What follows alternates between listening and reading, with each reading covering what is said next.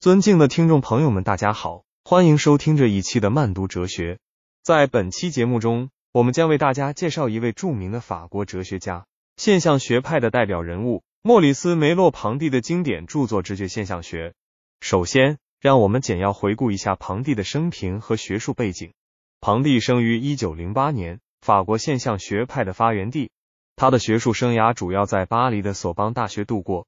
庞蒂受到了当时的现象学大师胡塞尔和海德格尔的影响，但他并没有完全接受他们的观点，而是在现象学的基础上发展出了自己独特的知觉现象学。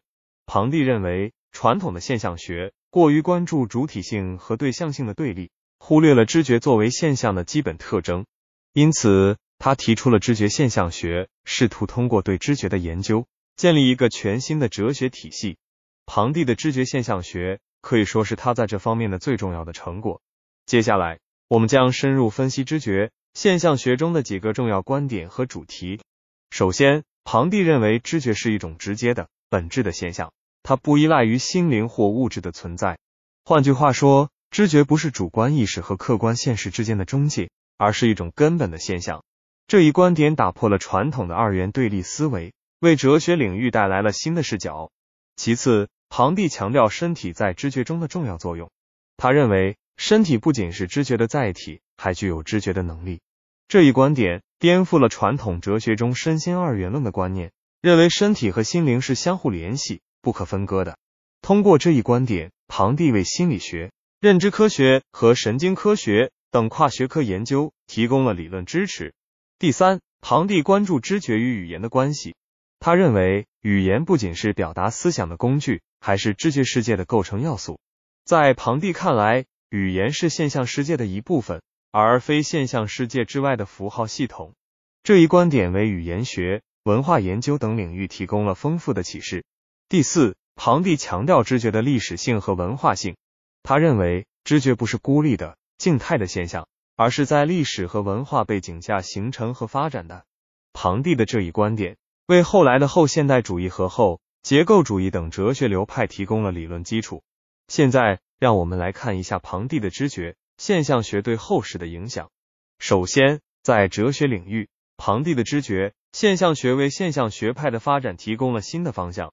他的观点不仅对现象学本身产生了深远的影响，还为其他哲学流派如存在主义、结构主义等提供了丰富的思想资源。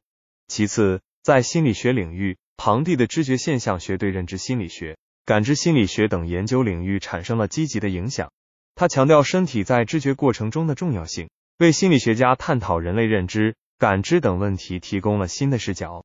此外，在文化和社会研究领域，庞蒂的知觉现象学对后现代主义、后结构主义等思潮的形成产生了重要影响。他关注知觉的历史性和文化性，为文化研究者分析。各种社会现象提供了有力的理论工具。